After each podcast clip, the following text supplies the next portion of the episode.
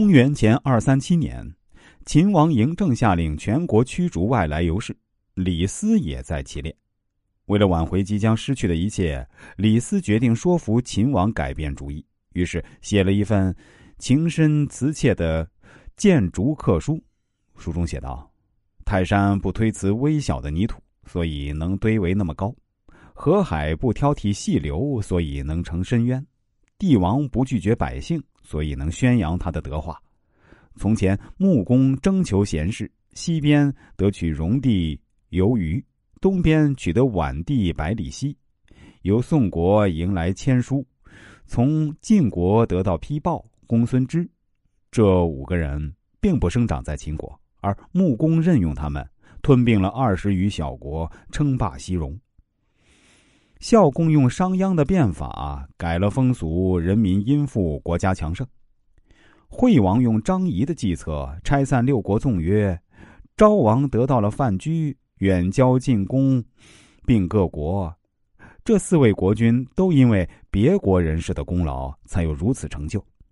这样看，别国人士有什么对不起秦国呢？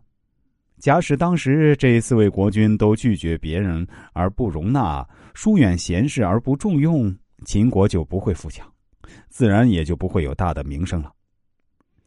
李斯在谏逐客书中叙述的这一件事实，使秦王马上醒悟过来，他下令废除逐客令，找回被驱逐的宾客。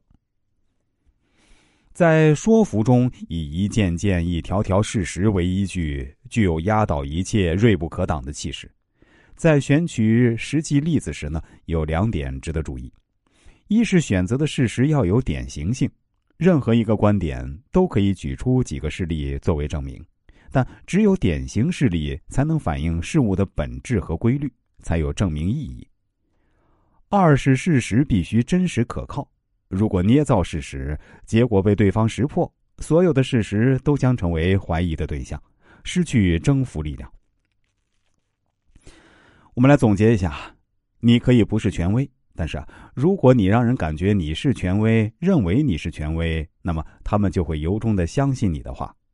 每一个人都有可能成功，但能不能成功，取决于周围的人能不能像对待成功人士那样爱他、期望他、教育他。